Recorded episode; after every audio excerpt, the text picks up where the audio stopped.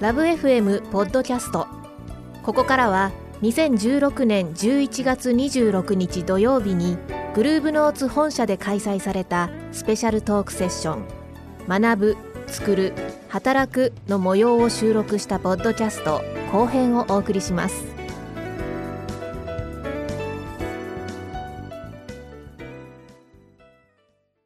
今度じゃあなんかあ質問。の質問そうですね。うんもう6時になったので。あ、あのそこに。そうですね。はい、一応あのお申し込み時にですね質問がある方っていうのであのもらってるもののあのリストというか1枚ずつ分かれてるんですけどまずじゃあ、えっと、1つ目の質問から、えっと、働き働くに重きを置く年代は学ぶが薄くなりがち。もちろん働く中に学ぶがあるのでしょうがでも学ぶマインドをどこでどう保つのがいいんでしょうかというご質問なんですけれどもどうでしょうか？私？私そうですね。学働くに重きを置く年代はいやどうですかね。私はずっと学んでいたい人で実は。なので例えば働き出し、まあ、例えば大学に行きました語学に行きましたみたいなのあると思うんですけどなんか働き出すといやあの文系に行きたいなと思う時もあるしなんか理系にあ医学系のものも学びたいなと思うタイミングが結構あったんですけれどもなんかそういう学ぶ場所ってもないですよね大人になると。大学出てしまうともう学ぶ場所がないっていうと自分で学ばなきゃいけないんですけどやっぱ働き出した方が学んだなっていうのは非常にあるんですよね。なので学ぶマインドを保つというか常に私は 生涯あの学習だと思っていてちょっとまともなあの回答にはならないかもしれないですけど私はずっと学んでたいなって感じですけどお二人どうですか？あのーだから今知識ってもうどんどん進化するから、うん。大学だとか教育の使命って、はい。多分あの学ぶっていうよりももう稽古だと思うんですね、稽古と同じことやるじゃないですか。はいはい。朝から晩まで。つまりやる動作を覚えてるわけですね、はい。でそれと同じように大学出てからもやっぱりちょっとなんか新しい知識がいないと気持ち悪いなみたいなのが僕は勉強だと思ってて、勉強するそのマインドを作るのが学校だと思うので、その知識はもうどんどんすり替わっていく、はいはいでまあ、もう一個あのは働きながらという点で言えば僕はもう今最近ちょっと悟りつつあるのはもう映画見てればいいやと思ったりします。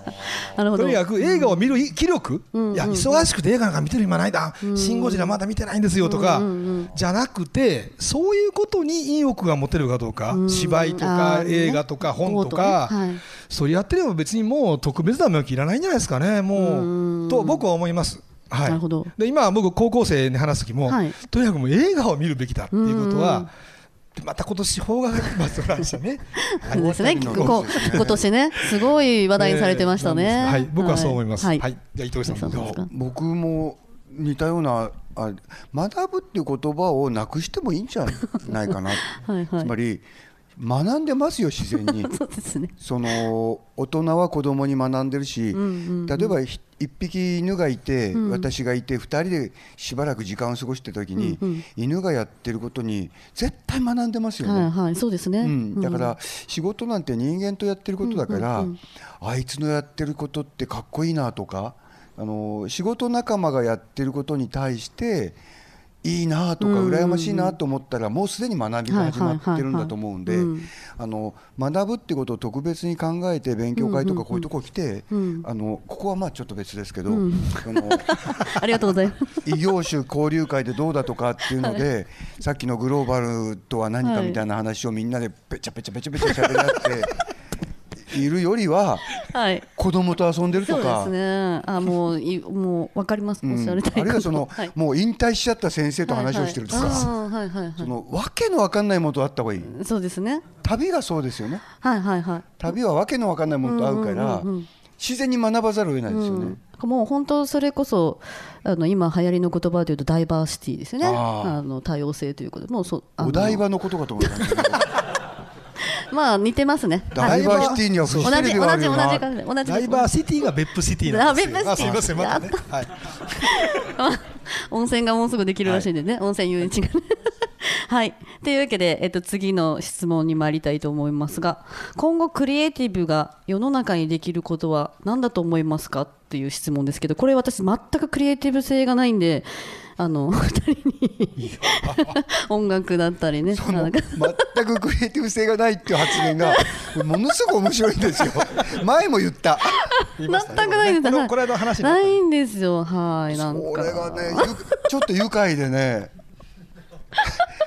なんかねないんです何をよね。何を言ってるんだろう。僕あのちょうどこのテーマが結構大事なはいところに僕の中で大事な時期ではい。やっぱり質問されることもクリエイティブに絡むことが多いし、はいうんうん。僕とこの会社で会社のホームページを作んなきゃならないつまりほぼ日はあるんですけどこの会社どういう会社ですかっていうのを説明するページが必要になってああなるほど。で、はい。社長挨拶っていうのを せっかく読んだことないですあできたないないだから書いたばっかりだから。読みたい読みたい。そう。で書いたんですよ、はい。で書いたんだけどものすごい難しいんですよね。で、えーあ書いてでクリエイティブがイニシアチブを取るべきだと思いますって昔若い時僕言ったんです。で営業じゃなくてねっていう意味だったの、はい昔はね、だけどそれを言った時には僕はずいぶん突っ張ってたなと、そんなことを言うつもりはないです。でもどうもうちはクリエイティブで飯を食わしていただいているようですと、っうんうんうんていうことは変わってないような気がしますと、で書いた、ででクリエイティブとは何かっていうとさあと。でそれはあいいこと考えたっていうことだと思いますと、うんうんうんああそうなんですね。うん。じゃあ私も仲間に入れてもらえますか。そうですか。だから子供から大人ま大人から老人からみんなクリエイティブな瞬間があってあいいこと考えたっていうのを、そのまま実行に移したら案外仕事になるんですああなるほどなるほど。でいいことじゃないよって言ってくれた人がいたら、はい。そうかいいことじゃなかったのかつまりこうやって銀行に入ってお金をもらってくればいいじゃない？お金がないんだったらっていうのはいいことじゃないんですよね。っていうふうに考えていけばそのいつだってそのいいこと考えたって言わない仕事がどれだけ多いかよくわかるんですよ。つまり A のことやってる時に A ダッシュをやって、次のあれあれだよねあの人にちょっと頼んであの3時からで約束でこうやってると、ああできたできたっていうのはあいいこと考えてないんですよ。っていうことでクリエイティブっていうのがはい。やっぱり世の中をうん。うん。そうですね。面白がらせたりお客さんがついてくれるんですね、喜ぶ人が。でその喜ぶ人がいっぱい増えていくことをまたいいこと考えてやっていくっていうのがクリエイティブの循環なんでそれは自然におご飯の種になりますよというふうな社長挨拶を。うちはだからそういう会社ですっていうふうにちょっと私も使わせてもらいますね。どうぞどうぞ。あのそうやって喜んでいただければね私のクリエイティブが。こちらの社長さんもアートを言ってましたよね。そうですね。あの要するにこれからの人材っていうのはもうテクノロロジーじゃなくてだからその美大をもっと作れってだいぶ最初に言ってたんですよ。日音大本にとか少なすぎるっていう。音大とか美大とか九州が、うん、少ないっていう話をだからこれから求めてないというのはまさにクリエイティブとかアートが分からないとテクノロジー自身をプロデュースできないっていうか。ああその通りだと思いますね、はい、なんかこう私はどちらかというとこう全体最近気になるのがあの全体的なこうデザインって必要かなと思っていて、デザインっていうのはあの絵とかそういうものではなくて、えっと、絵はまあ多分一つのものでしかなくて、もっと誰がどう使うとかどう動くとか、そういうグランドデザグランドデザインっていうんですかね、全体を見てあのどうあるべきかっていうことからあの細かいところを決めていくっていう方がすごく大事だと思ってるんですけど大体最近ってこうちっちゃいところからみんなここから目の前のことから解決しようってするので後で何の整合性もないものが出来上がったりしてるっていうのが結構多いなと思ってるんですよね。佐々木さんがさっきクリエイティブじゃないって言った理由が分かった。つまり佐々木さんが言ってることはほとんど正しいんだけど 機能に修練していくんですよ。そうですね。うん。はいはい。はい。でも、全体のデザインっていうのは、はい。機能を無視することさえもうんうんデザインなんで、うんうん。だからね。はい。そのグランドデザインを作るって時に、なんだこんなものって言って笑ってくれるものっていうのははいはいはデザインに含まれるんですよね。そううん。だからね。AP もそうでした。あー なんでこんなの作るんだ？そこのあたりが私もそうですね。ななんでこんなん作るんだっては言われましたもんあの。そこそこが多分重要なんだけど人に説明する都合で 多分理科系の人同士だと端折られてるから じゃないかね。そうですそうかもしれないですね。私のかクリエイティブって言葉だけだと、なんかデザインセンス的なところの印象が強くって、はいはいはい。そういうのは全くないなっていうセンス、センスとしてはないなって。絵を描けって言われたら本当ひょろひょろみんなに笑われるぐらいの絵しか描けないし、なんかもう爆笑されるんですけどスタッフからも。あとは存在がデザインされてますから。両親がデザインしてくれるかもしれない。そのなんていうの？つまり私が人間だって言った人ですから確かに人間その、私が人間だ人間っていうのは私のことだって言った人ですから それはすっごいあのクリエイティブですよ。あそうですかあいいこと考えた私が人間なんだって言ったわけでしょ？ありがとうございます。そうですね。あ そういうとこ褒めてもらえるとは思わなかったので、とても嬉しいですね。ありがとうございます。あちょっとあのあれですけど、あとちょっとこれ多分糸井さんに来てると思うんで、次バス釣りの特編出す予定とかあバスるんですか？釣りの続編はい。バス釣りナンバーワンっていう バス釣りナンバーワンっていうソフトの続編を作る気があるんでしょうかあってことだ多分とそうだと思いますうんね。思います。はいでバス釣りナンバーワンっていうソフトはあのこ岩田さんと一緒にやってたんですけはいはいど、あのプログラムプログラマーがすごく悩んじゃって行き詰まっているところをお正月の3日間岩田さんが潰して あの全部やってくれてでできたってい自う、うん、すごくその思い出に残るソフトなんですけど、あの多分作らないです だそうです。今あるやつを ちゃんと今遊べるようにあのもう一回再発売する方が先だと思いますね。よくできてるんですよ。はい。ということでございます。はい次ですね。さっさとちょっと時間の都合もあるんで行かせていただくと。次学びの場も多様化されていく中で大学という存在は今後どうなっていくと思いますか？これは今村さんですね。そうですね。あの例えば堀エモ門が最近その東大の,、あの学生東大を目指すべき学生が東大にまあ飽き足らなくなって、でアメリカに直接留学していってでその400万500万700万800万という学費を払っているんだったらもう大学なんて行かなくていいはい。って彼は言ってますよね、んうん。で言ってることはかなり正しい面がある、うんうんうん。でだから大学って役割がそのやっぱり将来へのパスポートであったり約束の場であったりするっていう時代はもう終わってるんだと、でだからそのじゃあ何をしに行くのかっていうことを聞かれてるんで,、でやっぱり我々大学の立場からすると、そのなんとか大学の良識とか、常識にそうい居直って居座らないで、はいはい。あの自らどう反逆するかなんですね、でもただ悲しいことに多分日本の大学はできた順番にできていてバブランディングっていうのははいはいはい。基本的にもう変わらないと思います。でだからその部分はほっといてそのはみ出ていく部分さっきの飛び立たない人材とかね、APU とかね、地方で引きつけるとかね、んそのあるいは最近、唐津でなんかあのコスメティックの大学作ろうとか動きがあると聞きましたけど、もうそんなことをこうどんどんやっていって、大学が大学らしくないことをするっていうのが僕は夢です。でそういう動きが出てきて、いわばその真田丸じゃないですけども、やっぱり引っかき回してね、はい。引っかき回して、大きな部分は変わらないと思うんですよ。はい。でもうそれはしょうがないんだけれども、ただ僕はあの本当言ってるのは東大のいや旧大にも言ってるんですけど、あの留学生から学位を取ってほしいって言ってます。なぜと国立はただで学生を入れ、はいはい国から奨学金もらってるのか、そうですよね僕ら私学はその分ちゃんと学費ではい。賄って奨学金出してるんですよ。はい、ありがとうございます。で次、えっと、どのように日々学んでいますか？例えば子供にはどんな学びをどのように促していますかということですけど。お子様、私ですかね。皆様ということで、もうちょっと。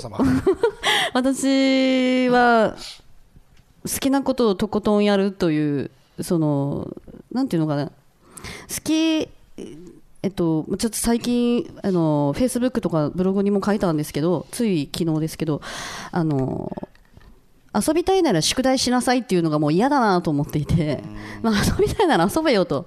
今学校も結構忙しくなって子どもの放課後もすごい忙しくなっていて、まあ、その一環でお預かりすることもあるんですけど私たち女性は働けって言われるしとか働いたら子供預けなきゃいけないとか。じゃあ子供にコミットできなかったらあの学校で、えっと、からなんかもうちょっと子供のためにやってくださいとか言われるとかです。ねいろいろなんか あるんですけどそうじゃなくてやっぱり子供って遊ぶのがもう仕事だよなっていう、あの認めてあげるというか今日そういう姿をこう認めてあげるっていう場が非常に少なくなっているなと思っていてだから学びというか遊びながらの中から子供は遊びたいんですよねずっと。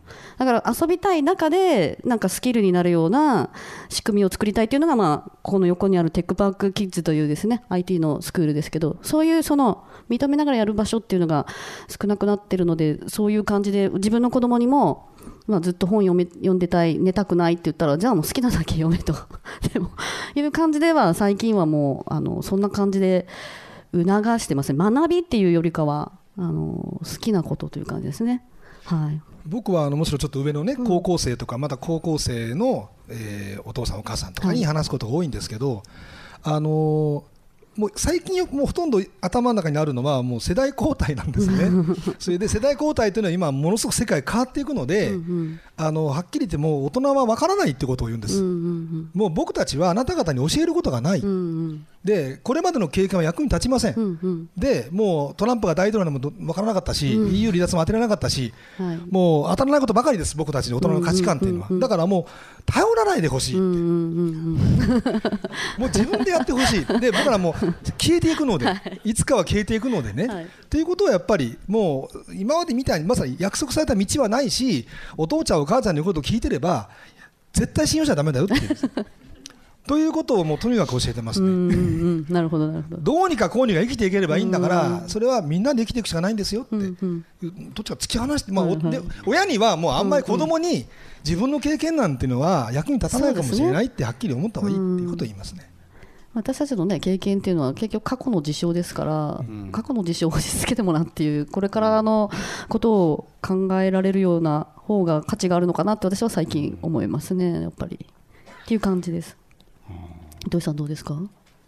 僕はこれはちょっと分かんないんだけど、うん、やっぱりどういうふうになりたいんだろうっていう、はい、モデルがやっぱり実はその時代によって変わってるんで、ね。はい、モデルがはっきりしてる時にはそこへの学びっていうのが割と分かりやすかった。例えば森鴎外だとか夏目漱石が生きていた時代は、うん、森鴎外はもう政治家としても官僚としても立派な人だったし、文学者だった。で、うん、あんまり出来がいいからあの婿として入れられて、うん、そのすごいその学習能力みたいなものを生かして、まあ、官僚になり医者になりあの文学者になったんだけど、うんうん、一つのモデルだと思うんですよね。うんはいはい、で夏目漱石でもすごい大変な思いをして勉強して、であれがいいんだっていう時代にはそういうやり方が良かったんだと思うんですね。はいはいはい、で慣れない人は山ほどいたとしてもその時代はそれだと思うんですよ。うんうん、で今は何なのっていうのが、はい、うん、もうちょっと前だったら、うん、どうでしょうかね。その総理大臣っていうのはもしかしたら価値があったかもしれない、はい、あるいはその松下幸之助っていう人が、二股ソケットを発明してそこからこうなったっていう話は、はい、それはモデルだったと思うんです。で松下幸之助のモデルが僕が若い時だと沢田研二になったような気がするんですよね。つまりなんか時を歌ってたそうそうそうそう、ああいうああなりたいっていうでも言うと恥ずかしいから黙ってそう。で今はみんなそのモデルがその宝くじでいうと6億円が当たる宝くじじゃなくて300万円がみんなに当たるみたいな宝くじになって AKB になったわけですよ。で何になりたいのって子供行くと、うん、アイドルって言うじゃないですか。うん、アイドルって偶像。ユーチューバーも多いですね。うん。偶像だから ね。その。そうですね。そうやってその、小分けしたあのなんて言うんだろうあの盆地上げみたいになってるわけですよ。その盆地揚げわかりますか？盆地揚げ？歌舞伎揚げ？あるいはそのお菓子ですね、うん、ちょっと硬いせんべいみたいな、ね、そうそう柿ピーとかね、昔はこうさしけちゃうから早く食べちゃうよって言ったんだけど、うん今小分けしてあるからさ食べきるじゃないですか。だからモデルも小分けされてるんですよ、でその時代は何なの、っていうことで、うん、そこの小分けしてるモデルのところにたどり着くんだったらどっからでもたどり着きますよ。はいはいはい。でそうじゃない価値を生み出したいとしたら、うん。何があるんだろうねっていうのをどうも違う気がするなって思う子に育ってほしいな。うっん。ていうことかな。うん。違和感のある子ですかね。そうそうそう。時代に対して。ね。ちょっと違うなっていうね。だから感じる思う考えるっていう順番で多分何かやってるんだと思うんだけど感じるのところが感じられないとどんなに考えても思うもないしいや何々になる。ではい。勉強しました、うん。それはなんかこう蜂の行動とかと同じだよね、そうですね。うん、六角形のこういう巣を作りましたって素晴らしいねって思わないじゃないですか。その人間なんだからさ、はい。あれ？とかさ、ん。さっきのあいいこと考えたっていうのの他に、はい。あれ？っていうねさ、はい。そうそうそうそう。その違和感ですよね。ね。違和感が発見だというそうですね。気づきがないと。はい。学ぶっていう言葉をなくしちゃっても、ん。あれ？っていうはいはいのがあればはいいいんじゃないかな。そうね。ということであの学ぶっていう言葉をなくしちゃあれ？っていうことになるというで。それは俺の考えだけどね。糸井さんの話ですけどもうじゃあ学びっていうことをなくしましょうかも。いや、うん、でその言葉で代表されるもののはい。入れ替え、うんそうですね、うん、私はあれですね最近はあのまあ結構言ってる人も多くなってきましたけど要はなぜかなって思うようにあのいい言葉だと問いを立てるって言ってるんですけどつ常になんなぜだろうとかものができた理由を知るとか、まあ、そういうことっていうのはなぜこうなっているのかとかっていうことに目を向けるというかじゃあなんでこのペットボトルのここがこうくるくるって回らなきゃいけないのかとかですね、あの気づけるものって結構いっぱいあるんでじゃあこれってなんでここ出っ張ってんだろうってこれ邪魔なんですよねこれあのポケットに入れようとすると、でもよくよく考えてこれブランドでティファニーなんですけど、ティファニーとしてのデザインというのをアピールしたいためだったりとかいろいろこう理由があるものを、まあ、子供時代からそういうのをこうなんでかなって思ってくれるっていうのはあってほしいなっていうのは思いますね。それはあの、うちだと会社の中であの会議で僕はよく邪魔しに行くときに、はい。あのや言ってるセリフは 邪魔しに行ってるんですね。あの邪魔をしないとやっぱり、はい。あのあいいこと考えたらなんないあーなるほどくっちゃうなるほど。でその時の邪魔の仕方は、はい。うん急にいいこと考えられないんではいもともとなんだっけって言うんですよね。もともとなんだ、はいはいはいはいなんなんでしそういうことになったんだっけとか、はいはいはい。さっきのその瓶の蓋みたいな話でももともとなんだっけうんうんうん。でそれはこうするためだったんだ、んうんうんで大体遡ると、はい。結構原始的なところにうんうん行くんですよ。はいはい。で原始的なところに行った時に初めて時代とか流行に左右されない人間みんなそこのとこだよねっていうところに案外行くんで、うんうんうんあのー慌てて知識を追っかけなくてもよくなるんうんですよね。うんうんそこのもともとなんだっけは結構便利なうんうんうんうん。やり方ですね。皆さんもねマネージャーされてる方使えるんじゃないですかね、これ。うちはあのそれ室町時代の人でも喜ぶかなって。それはよく言います。別に飛鳥時代でもいいんですけどね という感覚がね、まあそうですね。すみません、えっと、じゃあ次ですね。もう、これちょっと大きいですね。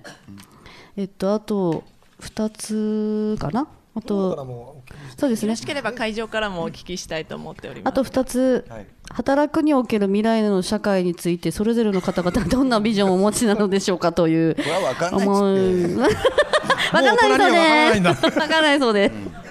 まあそうですね。ビジョンっていうものはコロコロ変わりますからね。その時指し示すその時ね 自分が人間なんだから。人間はどう行くべきかって言ったらこれからアンパンを食べるとかさ。であのまあえっとあと1枚ありますね。あと糸井さんは今は糸井さんにですね今までコピーを作らなければならないが思いつかないという時はありましたか？とあったという場合はそういう時にまず何をされるのかお伺いしたいと。これは答えやすい ただ事実を述べればいい えーまず、えーもののけ姫わかりやすいですね。もののけ姫のがなんか大変ですよね。で大変なんですよねっていう理由は「もののけ姫」って映画はシナリオなかないんですよ。でコピーを作れって言われた時には絵コンテは途中までしかないんですよ。であるのはすでに「もののけ姫」っていうタイトルであった絵本なんですよ。でその話絵本の話と映画は違う話が書かれてるん です。で資料として渡された「もののけ姫」っていう絵本は関係ないんですよ。で宮崎さん自身もその話がどうなるか知らないんですよ。でコンテができるたびに1冊ずつ送られてきて、はい。でそろそろどうですかね？って言われるんですよ。わかりますか？であのなんとなくこう気配を感じて、はいはい。こういうことかな。でそのコピーができたらみんなの頭の中にそのコピーが立つから目印になるから、はい。この映画を作るための指針になるから、はいあの映画できてない時からあった方がいいんですよ。で、じゃあこうかなと思って絵本を参考にしてやると全然違うと。でああでもないこうでもないやってる間、い宮崎さん自身も内容を知らないんですよ。っていう中でコピーを作れっていうのが簡単なはずがないわけで。そうですね。で途中までである程度できてきた時にこれはどこにもこう価値の体系を置けない話かなと思って、はい。それでも最低限言えることは何だろうと思って書いたのが「生きろ」だった 生きろってどうにもでもなってことですよ。それはビートルズで言えば「レッド・イット・ビー」なんですよ。B であれってことですから。だからそれは実は「Let It Be の」あの日本語訳は「生きろ」なんですよ。で出してもうこれでどうだみたいに出してもうーんって言われるわけです でもっといいのがあるような気がするんでしょうね。はいでドタバタしてこれかなってなったのが生きろだったんですけど、今の話はコピーができなかった時の典型的な話ではなくてその課題がややこしい時の典型的な話でで本当にできない時っていうのとできる時があってできる時は打ち合わせをしてる時にある程度当たりがつくんです。あこういうことかなうん足りないのはここだなとか、うんあここがいいなとかだから大体オリエンテーションを受けてる時に大体コピーの想像はつくんです。でうんついたけど違ってたかなって思うのが仕事なんですね。うんうんでやっぱり違うなもっといいのあるなって思った時に全然出ないってことはありますかと言われれば絶えずあります。で何するかというと皆さんと同じでお風呂に入る 散歩をするから本棚の背表紙だけを眺めるなんか食いに行くあの寝る同じでしょみんな。で その中でなんかこうあのなんだろうな植物であの人間とか獣についてこうあの種を増やすあのはい運ばせるやつ、はいはい。ああいうみたいなここうこんなもんでいいのかなっていんうトゲみたいなものがひょいっとある時があるんですよ。だからその誰かに会った時のあの一言とか、はいはい。その違う本読んでた時にこれいいじゃんと思うこととか、でそれが急に化学反応を起こせるようなものだった時にはえできるかもねって言った時にはもうできるんです。はいはいはいはいだからできるかもねが見つかるかどうかええでそこまでは結構時間かかったりもする？一番いいのはやっぱり今まででこう生産力が一番あったのはお風呂ですああなるほど。お風呂は多分あの頭じゃなくて体全体の血の巡りが良くなるからうんあのコミュニケーション能力じゃないところうにん影響なるほどするんじゃないでしょうかね。私も結構お風呂は結構お風呂多いですね。私も iPhone 持って全部メモ、ね思いついたのはメモりますね。はい。それは本当にそうですね。なるほどなるほど。お風呂がいいお風呂がいいというやっぱり。温泉はもっといいですから。温泉 やっぱ温泉ネタで始まる。じゃあ綺麗につながりましたところで会場の皆様から質問いただきたいと思います。あ、では早速どうぞお願いいたします。とその前にちょっとだけあの13年前ですね。13年前。博多駅のあのここ日のサインイベントで若かったん来たんですよね。で革ジャン着てて話してたら「お前絶対彼女に振られる」って言われてでその時振られまして。あとのサイン会だったんですあのバッジとかつけていって僕が君のあ彼女の親だったら絶対君には結婚させないって言ってそこまで仲良くないと思ったんですけど1年後ぐらいにちょっと別れて糸井の呪いって呼んでる。んですそれ面白い僕は多分すごい親切だったなと思うんですよつまり多分すごくかっこいいと思ってたんでしょうね。うんいや自分が。うん。うん。俺ってかっこいいオーラを出してたんでしょうね一生懸命。うん。だからそういうその無言の言葉をか投げかけられたんでお前は振られるぞと。言ってあげたんでしょうね。打ち返したんですね。ああ。るんですけど、そのあそのであのお三人なんですけど、来年ちょっと40になるんですけど、たまたまちょっと今年からフリーランスで働くことになって、今ちょっとこう営業活動とかしてるんですけど、まあ40からのこうちょっと佐々木さんの年齢ちょっと置いて、私14って言ってるんですよ。こう働き方とか、こう身身のなんか持ち方とか、こう用意することとか何かあれば、先輩今村先輩、ビトル先輩に。あそういえばなんか40のねあの40は歳の40は暗いトンネルの中に。ね書かれてましたね。うん、あれ人気あるんですよ、ねえ。僕のあの何十代シリーズっていうのはね 40はね僕が書いたのはあの知ってるかもしれないですけどその30までにいろんなことができるようになって30代である種のこうちっちゃい全能感を持つんですよね。俺がいれば大丈夫というか。でなんか人がこう苦しんでるのを見ても俺だったらなとかあるいはその君すごいねとか。で40の声を聞いた頃にその範囲じゃないこともできるようになるだから今までのこう狭い村でやってた時のトップみたいな俺が一番速いみたいなところでじゃあ世界大会出る？みたいな。で世界大会に出てみたら全然俺はビリみたいな状態に一回ぶつかるんですね。でここで「え？俺って無能?」みたいになって落ち込むんですよ。それが40代の厄年だと思うんですよね、うんうんうん。でも僕は思ったんですよ。で周り見ててもどうもそういうケースがすごくだから厄年厄年っていうのはあれ年のせいにしたり体の調子が変わるんだよとかって言ってるけど社会的な自分の効能が及ばない範囲のところに自分の行くべき道があるっていうことを意味してるんだと思うんですね。でそこで一回落ち込めばいいんじゃないですかね。落ち込ままれましたたしても いやまだ。じ相当落ち込みますよやっぱり。落ち込みましたよ。で本当に嫌だったもの。でで仕事は何もやりたくないし。で別に鬱なんじゃないんですよ。その自分の能力みたいなものっていうのを届かないところを見ちゃったからそこに対してどう届かせようかって思うよりは今までのやり方は違うんだなっていう時期ですよね。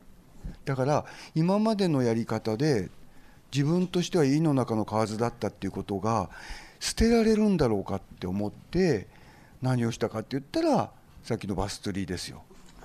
で釣りをするとあの大学の1年生みたいな子たちと一緒にずっとあの列に並んで朝早くからあの1500円払って券もらってそれで大会に出て120人中89番とかなってなんで俺の力は及ばないんだろうってことをまた学んでで今でもこうわいいい話なんだけど8番になった時涙流したんですよ僕。つまり糸井重里だっていうことでお迎えに来る車みたいなものをいいのにって言ってる時はお迎えに来てくれてる時なんですよね。でも釣りに行く時に誰もお迎えに来ないんですよ。で友達が行きたいって言ったらいいよっつって全部準備してあげて 竿を準備してあげてで起きて目覚ましかけて起きて車を運転するのも全部自分なんですよ。で魚が釣れるかどうか考えるのも全部自分なんですよ。でで8番になった時って久しぶりに自分一人の力で8番になったなっていうことでもうじわーっと涙出るんですよ。でなんとかさんだからどうのこうのみたいなの全部なくしちゃって1年近く1年に140日ぐらい釣りしてたんですよね。で私もした？いした。いやしたいです。したい。釣り好きなんで。それはすごいですよ。でその時に俺は何ができるんだろうゼロからっていうのをずっと探してた時に次この後は何しようかなって時にまず広告やめちゃおうって思ってじゃあ何するのって思いながら生きてたんでだから僕の今の話聞いて分かると思うんですけど糸井さんもそんなことあったんですかって言いますけどあなた以上にあったでしょ？でやっぱり体張ってぶっ壊してるでしょ？自分を。っていうことをやれば？っていう革ジャンを捨てるように。もう捨てられてるからねね まだありますか？その顔じゃああるあるあるある。サインしてもらえばあそうですねはい、あと清潔にしてることですよ体を、あのさっきの室町時代どころじゃなくて原始時代からね、ニューヨークのゲイパレードからみんな共通して人が人を救うっていうのは清潔だっていうことなんですよ。でそれは人体としてそのばい菌を移さない人と付き合いたいんですよ。ら健康で清潔っていう いうの皆さん清が潔ですか？な清潔清潔な方それはばかり全てなんですよ。でそこが最低限でそのために何したらいいかなっていうところに好かれるか嫌われるかっていうののベースがあるんで。だから僕はそこは100万人いたら100万人に通用する話だと思うんですねお前だけは不潔にしてた方がいいっていうのはないですよね ででそれ守ってるとね案外ね他のところ次は何かなみたいなね磨くべきところがね2ミリぐらいずつできてくるんですよ。それはなんか説教としてはすごくいいと思いますね。大事な話ですよね、はい。そんなこと。でよろしいですか、ありがとうございます。はいそれでちょっとお時間過ぎてますがもう一人あはいぜひご質問お願いいたします。どうぞ。あの皆さんの仕事をされる中で多分まあいいこと思いついた、まあ、面白いことを思いついたっていうのがあるんですけれどもただそれを自分が面白いじゃなくて、まあ、人様にもまあ面白いと思わせないといけないと思うんですよね。その自分が面白いと思いついた時点の面白いの中身と人に様に出した時の面白さの中身ってやっぱちょっと違ってたりします？あどうですかね。私はえっと人が さっき言ったみたいにまず人が面白いかより私が面白いか人間だ からですね。人間の方来てください。私です。そうですね。あのずっと私はどちらかというとずっとつ使えるかとかずっと続けられるかとかあのいうことを考えた上でやるという感じなんで思いつきだけでやったら、ね、それだと思いつきなら結構いっぱいやれると思うんですけど思いついたけど続けられるかなっていうのが非常に重要だと思っていてっていう感じです。僕は糸井さんに言われたことがあって、そのできもしないことをいやりたがるという。いやこの間その、ね、あの大学をいろいろ作るとなんとかっていうこんな APU とか作るとかなんとかいう時にその平野さん大体あれそのどうやって先生連れてくるとかどんなカリキュラムとかどん分かってたの？って聞いたらいや俺全然苦手なんですそれって。すごいですよこの人。じゃあそれはそのずっと後からもそうであの例えば東日本震災の時の災害復興支援やろうとか、まあ、今いろんなアイデアもあるんですけど考えてみたらそうで、あのちょっとだから佐々木さんよりも飛躍してて、はいでもうとにかくやりたいってことを言い続けるんですよねい。ろんな人に。ととしてまあいいアイデアだったらやっぱりやろうっていう人が来てくれるので。あでもそれは同じかもしれない。でその多分ねやれそうなことだと人寄ってこないんですよね、まあやってるで終わっちゃうので、まあそこかな。だけどこれ取り柄として説明しにくいんです。だから僕再就職できないなと思ってて僕はできもしないことをやれるんです。言えないですからね。本当にすごいですよ。つまり APU が今あること自体が奇跡ですよ。そうですよね。いやねえあの薬局の2階みたいなところで ずーっとホラーを吹いてるのをじゃあどうやってやったらいいんだろう？例えばないしごそのこういうできもしないことを言いたがる人の周りにはそういう人が集まりますから今村さん以上に当時の最初代学長とかはまず50カ国の生徒を集めろとか言うわけですよ。50カ国数えたって足りないぐらいじゃない？ですか。もうすでにもうおかしいですよね。で、じゃあやらやりなさいって言われた人は、じゃあ世界中出張だなって思ったら、金がかかるから行くなって言うんですよ。大使館に行けとそう。みたい遠い国はな。金がかかるからなるほどなるほど。だから条件は後から思いついてついてくんですよ。うんうんうんでもやりたいことのイメージっていうのはできたらいいだろうなっていうのは思ってるんでそれがアイデアとしてピカピカなんですよで多分今村さんが考えても実現しなかったし途中でやめたものもあると思う。でそれに比べると今やってることはできもしないけども素敵なんですよね。うん。でそこの素敵かどうかは素敵じゃないものもちょっとやってみて戻ったりしてるんじゃないかな、うん。そうそう。うん。多分そうだと思う。僕に関しては何が価値があるんだろうかっていうことはそのジャッジできるセンスを持ちたいっていうのは絶えずやっぱりもう人生のテーマですから。だから例えばの話あそこにねフランス人形みたいな方いらっしゃるけど あれをねそれば全然バカにしてるんじゃないですよ。つまりレイナちゃん。ねうん、つまりふ大人ってあれを見ると、なんか違う人だって思っちゃうんですよ。でも僕はやりたいんですよ。つまり来てどういう気持ちでどういうふうに気持ちがいいんだろうとか。あじゃあ作ってもらったらね。よいやいやまあそういうことも。よろしくね。特にあれポイントは何だろうとかね。帽子なのかなとか。あれ帽子ないちょっとちょっといいですか？立ってちょっと立っていただい。て、そのかわい。いなんて言うんだろう？帽子じゃなくてなんて言うんですか？それは。あ。ヘッドドレス。ヘッドドレス。ヘッドドレス。ヘッドドレスをすいません。嫌かもしれないですけどちょっと外してみてください。いいですか？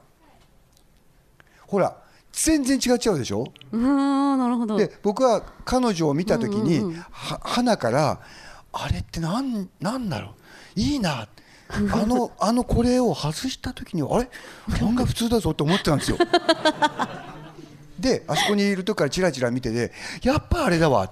であれをやるかやらないかで価値が変わるんですよね。みたいなことについて考えてたわけ。いいです。だってありがとうね。ありがとうございますあの絶えず考えてる。で例えばあなたがスキンヘッドみたいになさってることについて これもスキンヘッド同士でのあいつやるなとか。あるんですか？ありますか？ねありますよね。違いが？あるんですよ。やるな。でスキンヘッドってもともとなんだろうとかってことについて考えたことあるんですよ。でそれは何かというとあの怖い人はスキンヘッドにするんですよね。なぜするかっていうとひ一つはなんかあの危なっかしいものをゼロにしちゃうことでどうだっていう思い切りを示すってことともう一つは危険が多くなるんですよね。つまり触ったりなんか硬いものぶつかっただけで怪我する可能性があるんで俺はそこのところで防御してないけども平気な男だよっていう。表現をそうなんですか？してるんですいや。てみれば自分でもそのね自これをネタにしてるんですよね。でそれを考えるとこう確かに防御はしてない。でどっかでその普通の弱い人にはできないことをやってみせるっていう、そのスキンヘッドへのあのジャンプがあるわけ。でそのジャンプは心のものなんでその心の価値を伝えたいっていう価値観の話なんです そうですか。ですよね。そういやはい。だから僕はだから他人が価値だと思ってるけど自分は今まで知らなかった価値については絶えず考えてるんですよ。ええ。人が価値だと思ってることについて。だから自分がいいこと考えたと思ったことが人が良くないっていう場合にはこのこと分かってないんじゃないかなとかみたいに照らし合わせてでもこんなやつが多い場合はこれは売れないなとかやめようとか、いずれこれにもう一つこうヘッドドレスみたいなものを作ったら 作ってあげていいずれ いずれ分かってくれスキンヘッド用のね。だからあ売れるかもしれないですよね。半端に半端に俺はいいと思ったんだけど、やめたっていうものは全部僕の倉庫にしまってあるんです 見に行きたいですね。だから今明日ここでもやりますけど「どこの子」っていうあのアプリのあの発想も犬とか猫が全部住民登録すればいいのにって前に思ったことがあって、全部住民登録するっていうのはコンピューター以前には意味がないですよね。あのお役所しかできないですよね、でもあの特にアプリみたいになったら、世界中の犬が住民登録する可能性があるんですよ。ということでやりかけのネタはいつかみんなも面白くししてやってもう一回出すから待ってろよっていう倉庫があるんです。うーん。あ頭の中にあるということですね。そうですそう私は実際会社に倉庫があるのかと思って 理系の理系の人はね 物事をリアルに考えるから。ああと手帳に書き留めておいたりして。やっぱほぼ日手帳ですか？ほぼ日手帳。はいほぼ日で後で見るとあここまではできてたんだみたいなことは結構あるんですよ。なるほどなるほど。う。ーん。どうですか？答えになってなるほどはい、ありがとうございました。ではちょっとお時間をしましたが、以上をもちまして、スペシャルトークセッションを終了したいと思います。大きな拍手をお願いいたします。ありがとうございました。